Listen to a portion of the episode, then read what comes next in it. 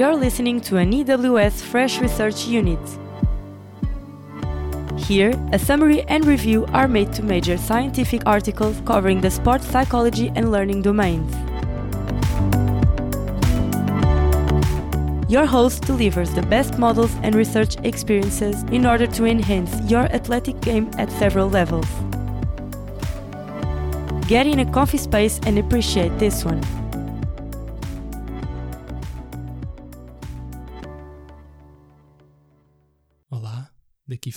Gonçalo Marques, o fundador da AWS, e este é o terceiro episódio desta rúbrica e é entregue em português, algo que vai passar a ser cada vez mais raro no nosso podcast. Este episódio foi produzido maioritariamente pelo nosso colega Daniel Viegas, é psicólogo do trabalho e das organizações e também desempenha funções ao serviço de um clube de futebol nacional. Acreditamos que este servirá muito bem para uma reorganização no meio da desorganização provocada pelo período atualmente vivido, sendo então partilhadas algumas ideias de formas em que os agentes desportivos podem recompor as suas visões para o futuro. Falamos aqui do estabelecimento de objetivos. Wait, just a useful reminder. We know you're investing precious time here. So you can also efficiently work your listening experience by checking the timestamps at the end of this episode show notes. You can click over them to jump directly to the pieces that you find most interesting to your needs and wishes. As for my wish, your review and subscription to EWS Podcast.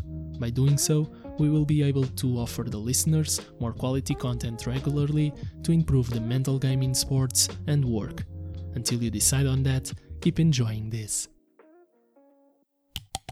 Hoje, mais do que nunca, a importância da definição e, sobretudo, redefinição de objetivos tem grande relevância, tendo em conta o estado global de pandemia causada pelo Covid-19.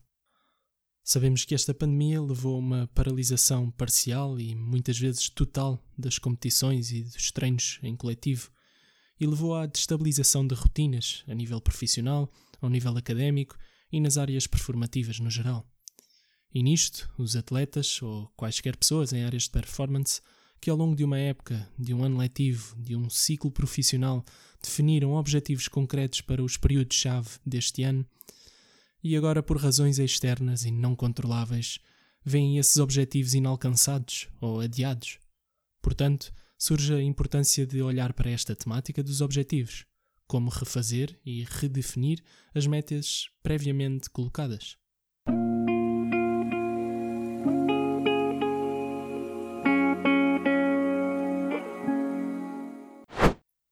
O objetivo aqui será de trazer algumas informações relevantes de um dos estudos pioneiros na aplicação de um programa de formulação de objetivos a nível nacional. Este estudo, embora no contexto desportivo que é o futebol, poderá trazer algumas referências e metodologias relevantes para a adoção e readaptação da formulação de objetivos para outros cenários que não o desportivo, mesmo dentro de uma esfera que se insira mais na vida cotidiana, na profissional ou na académica. O referido estudo foi publicado em 2001 com o título Um programa de treino de formulação de objetivos no futebol, desenvolvimento, implementação e avaliação. E juntamente com a análise deste, pretendemos fazer uma ligação com um capítulo de um grande manual de psicologia do desporto chamado O Treino de Formulação de Objetivos como Estratégia Motivacional, de José Cruz, que aborda a própria temática da reformulação de objetivos. Estas referências vão trazer algum sentido de perspectiva, assim como um maior entendimento sobre a aplicação nos contextos reais de uma técnica que é cognitiva, usada por psicólogos do desporto e por outros agentes desportivos. A formulação de objetivos está presente na vida de muita gente e, para muitos dos nossos ouvintes, poderá até ser uma prática que é inerente ao seu cotidiano. A definição de objetivos pode ser encarada como uma coisa banal desde juntar uma determinada quantia de dinheiro para se fazer uma viagem ou mesmo alcançar uma determinada nota numa disciplina qualquer ou numa unidade curricular da faculdade. Como iremos ver mais à frente, no contexto performativo, a definição e gestão de objetivos ganham uma outra dimensão e sentido. Esta não é uma tarefa que deva ser realizada somente porque nos é imposta ou porque nos é inspiradora por vezes, isto porque acaba por ser uma peça fundamental para um processo de trabalho ou de desenvolvimento que se deseje com sucesso. Então, o tal artigo escolhido para hoje, que teve como autores Ricardo Porém, Pedro Almeida e José Cruz, foca-se na adaptação da teoria da formulação de objetivos para a área do desporto, através de um estudo realizado com uma população de jovens atletas de futebol e que teve como objetivo principal verificar se há aumento significativo de rendimento e melhoria das competências psicológicas desses mesmos atletas que foram acompanhados com um programa. Como os autores referem, a prática de formulação de objetivos está bastante presente de maneiras práticas no nosso dia a dia, seja qual for a área de vida. De qualquer forma, para o nosso âmbito, espera-se que a aplicação de uma ótima formulação de objetivos no desporto e em contextos de performance aumente os níveis de desempenho, desenvolvendo também diversas competências a nível mental, como a motivação e a redução da ansiedade. E por que é que isto haveria de resultar neste sentido? Bem, presume-se que objetivos que tenham um significado pessoal importante e que sejam desafiantes em boas medidas, lá está, está claro, objetivos com outras características também que já irei apresentar, possam então colocar a pessoa com uma maior motivação para a execução das tarefas incluídas no plano, o que irá gradualmente levar à sua evolução e sentimento de realização pessoal. Portanto, verificamos aqui que as vantagens de um bom estabelecimento de objetivos estendem-se a vários níveis, no aumento motivacional, no aumento de capacidades, satisfação pessoal, entre outros exemplos que poderia dar. Na altura da realização deste estudo, pouca investigação tinha sido feita sobre correlatos ou consequências da formulação de objetivos em si. Ainda assim, podemos verificar atualmente que esta foi de certa forma difundida e tem a sua aplicabilidade nos mais variados campos de atuação. Hoje em dia ouvimos muito falar de objetivos a vários níveis, da importância de objetivos, de vários estilos de formulação de objetivos, e não vamos estar aqui a mergulhar concretamente num deles somente, mas vamos mostrar algumas das implicações. Apenas para deixar um exemplo da aplicação de objetivos, existem os objetivos SMART em áreas empresariais e disseminadas por vários coaches. Para recordar, esta é uma técnica em acrónimo para objetivos que são específicos, mensuráveis, atingíveis, relevantes e estendidas num período de tempo estabelecido. Bem, o que acabaste de ouvir é provavelmente fácil de entender. Mas assimilar mesmo isto ou passar para a prática é algo mais difícil, com certeza. O principal objetivo da AWS é conseguir traduzir a teoria para a prática o melhor possível. Só que, no fundo, cabe-te a ti. Toma estes segundos para realmente refletir. Se isto é bom para mim, o que posso fazer hoje para implementá-lo? De novo, a palavra-chave: prática. Como é que podes traduzir isto para a tua prática? Vai em frente e pratica. Verifica-se que esta é uma técnica cognitiva e que teve as mais variadas adaptações em vários contextos de desenvolvimento de competências ao longo das últimas décadas. E já mesmo na altura da publicação do referido artigo aqui hoje, e mencionando o contexto desportivo mais uma vez, os autores referem outros dois estudos que tinham sido realizados dentro disto dos programas de treino de formulação de objetivos. Foi o caso do estudo desenvolvido por Burton, em 89, em que o programa de treino de formulação de objetivos foi feito para uma população-alvo de 30 atletas de natação, e um estudo desenvolvido por Swaney Jones, em 95, que foi dirigido no acompanhamento de quatro atletas de basquetebol. Ambos os estudos demonstraram aumentos no rendimento a vários níveis e melhorias nas competências-alvo de uma forma geral, pelos atletas que seguiram o tal programa. Quanto ao presente artigo, à semelhança dos estudos precedentes, utilizou diversos instrumentos de avaliação psicológica, neste caso, questionários e escalas. Vou anunciá-los aqui, sem entrar em muito detalhe sobre eles, e relembro que o artigo explicita mais informações e resultados pelo que deixarei o link na descrição se tiveres interesse. Mas eles foram o PSIS, que pretende avaliar cinco competências psicológicas, mas que para este estudo foi somente considerada a motivação, o SIS, que avalia os tipos e graus de ansiedade existentes no agente de desempenho, o SMS, que é uma escala de motivação e mede os diferentes tipos de motivação extrínseca e intrínseca, o TEOSC, T-E-O-S-Q, um instrumento que tem duas escalas para aferir os níveis de dois construtos, a orientação para a tarefa e a orientação para o ego, duas dimensões que têm muito que se lhe diga e a AWS há de criar mais episódios sobre estes mesmo, porque tem muita influência naquilo que pode vir a ser uma melhor ou uma pior performance e um melhor ou um pior desenvolvimento. E por fim, o SOQ, um questionário de orientação para o desporto que avalia três fatores de orientação desportiva: a competitividade, a orientação para a vitória e a orientação para os objetivos.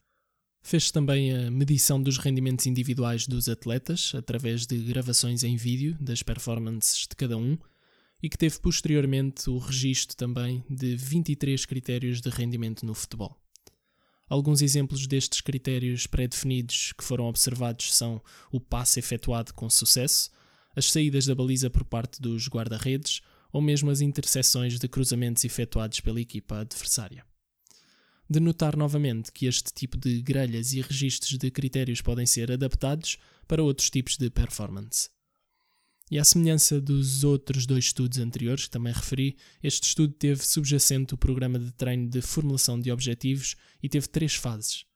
Uma primeira fase de planeamento, onde, em conjunto com o treinador principal, foram definidos os atletas que iriam participar no estudo e quais as competências técnicas a serem desenvolvidas, e aí procedeu-se então à observação das tais competências no decorrer de cinco jogos do campeonato, sendo que depois houve uma reunião com os atletas e técnicos onde foram elucidados do, os procedimentos e benefícios do programa. A segunda fase foi a de intervenção, onde foram definidos e em conjunto com os atletas, claro, os objetivos a serem alcançados e onde foi utilizada a técnica de formulação de objetivos intervalares objetivos intervalares que, no fundo, têm como intuito ser feita uma progressão do tipo escada, o chamado ir step by step dos objetivos delineados ao longo do tempo. No final do prazo estabelecido para a concretização dos objetivos, os atletas ou atingiam os objetivos delineados ou não os atingiam, tendo de os reformular, ou pelo menos era essa a sugestão que ficava. A terceira fase foi a de avaliação do programa em que se procedeu novamente à aplicação dos instrumentos de avaliação psicológica utilizados inicialmente e que descrevi, e esta fase foi implementada no final da época desportiva. No que diz respeito aos resultados obtidos, nesta comparação das competências psicológicas antes e depois do estudo, verificou-se uma diminuição do traço de ansiedade competitiva, assim como uma diminuição significativa da ansiedade somática e um aumento do controle da ansiedade. Verificou-se também um decréscimo da amotivação, um termo que, de uma forma simplista, significa a falta de motivação, assim como uma diminuição da motivação extrínseca de regulação externa. E mais uma vez deixarei um link no site, na publicação original deste episódio, para saberem mais sobre isto. E ainda houve um aumento significativo da orientação para a tarefa.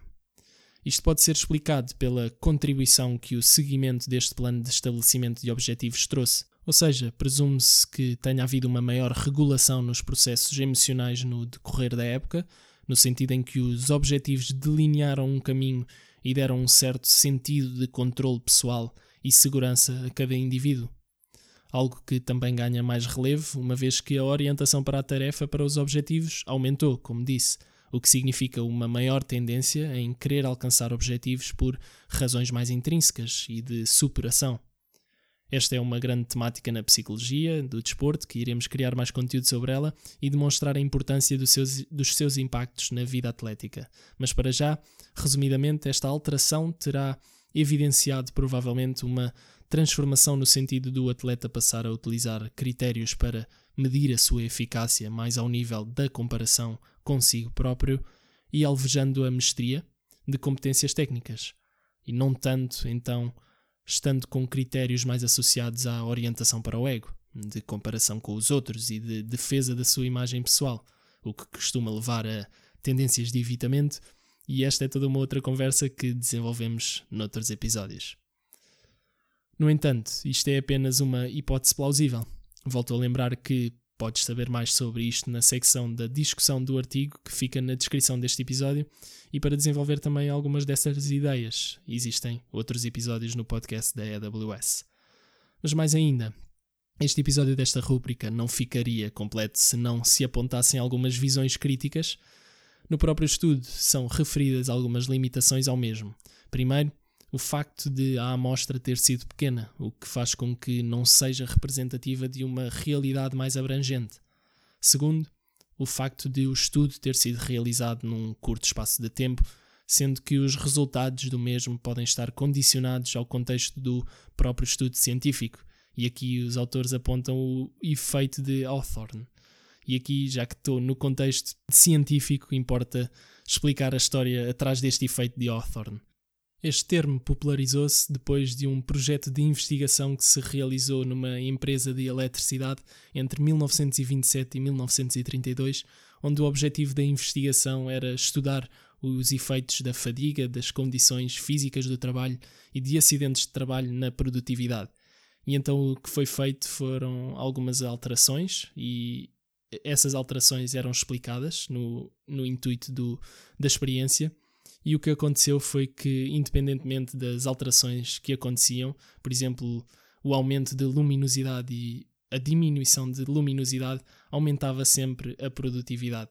Mesmo após um longo período de introdução de várias mudanças que estavam a mostrar resultados positivos, os investigadores decidiram retirar todas essas alterações e verificaram novamente que a produtividade aumentou. E isto demonstra que muito provavelmente não é tanto as alterações em si que podem provocar mudanças na produtividade, no sentido positivo, mas sim a demonstração de um cuidado pelas necessidades psicológicas uh, dos trabalhadores. Portanto, levando esta lógica aqui para o estudo dos objetivos no futebol e assumindo que ocorreu, pode ser que as expectativas geradas em torno deste processo, os efeitos relacionais e o cuidado tido por este processo tenha levado às tais mudanças. Para além disto, visto que foi um estudo longitudinal, ou seja, ao longo do tempo, com dois momentos de medição muito separados, muito dificilmente se consegue controlar outros fatores que pudessem fazer mudar as perspectivas quanto aos próprios elementos do, dos questionários, ou mesmo outras experiências que os atletas tenham vivido que tenham contribuído para uma alteração dos níveis de cada componente avaliada.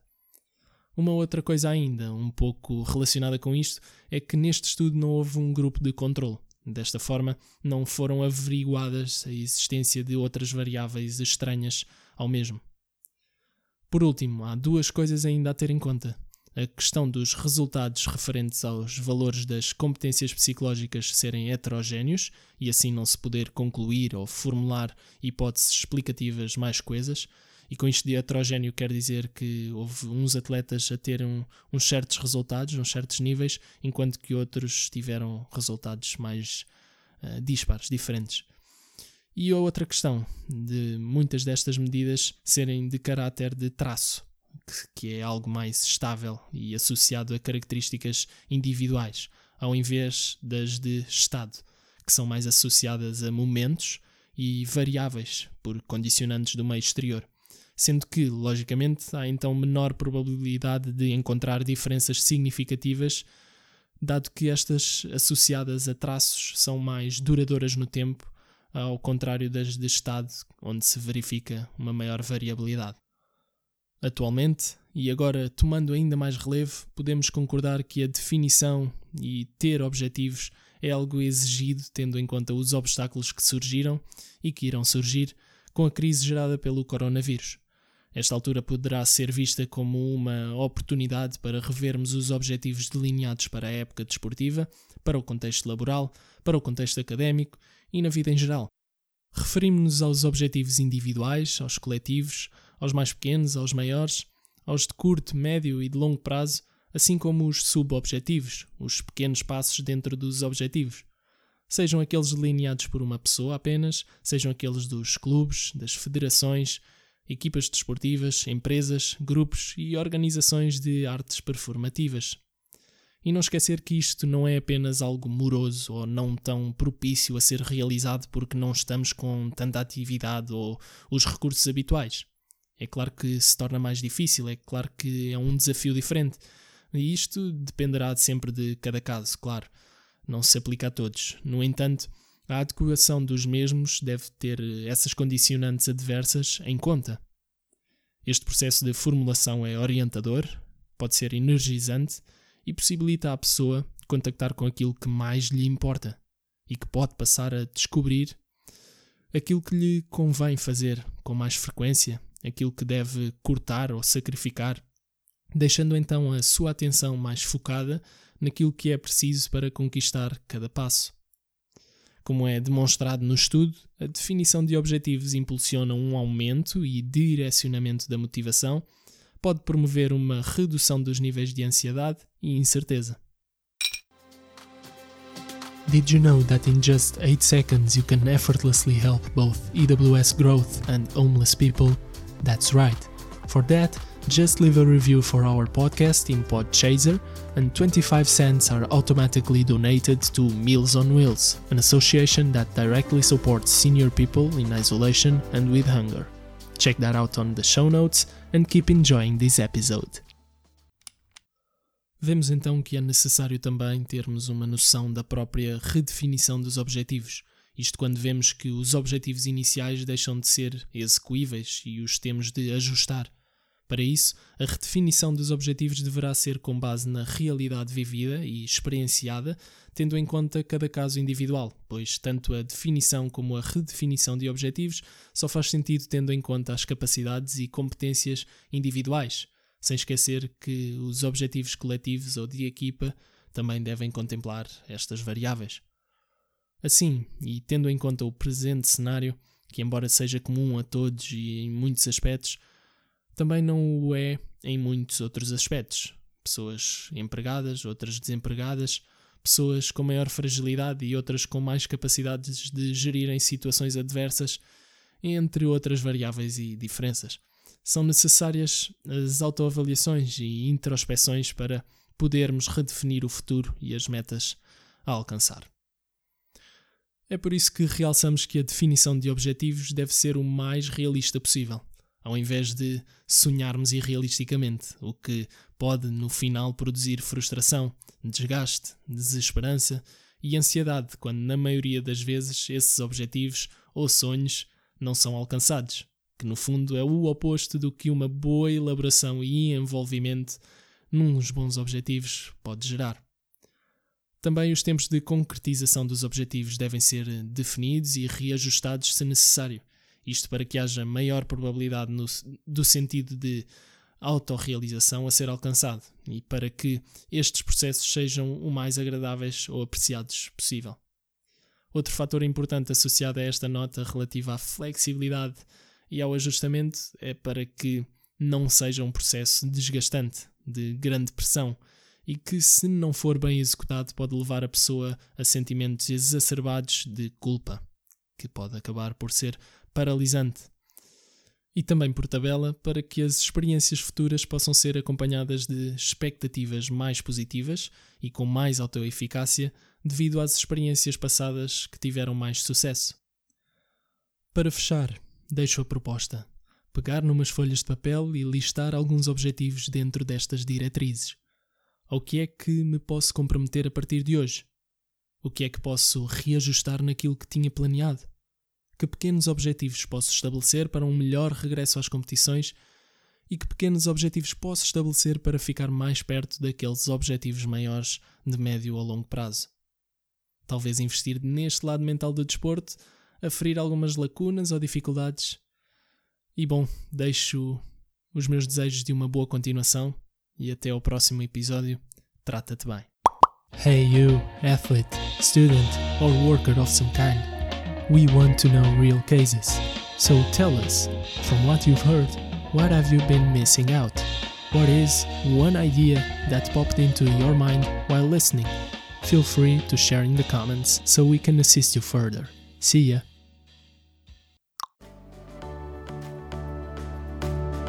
You've listened to a fresh research unit. If you want further reviews about this one, go over the original post for more. You can also enter the discussion by commenting or contacting the team at ewsport.eu. See you on the next one.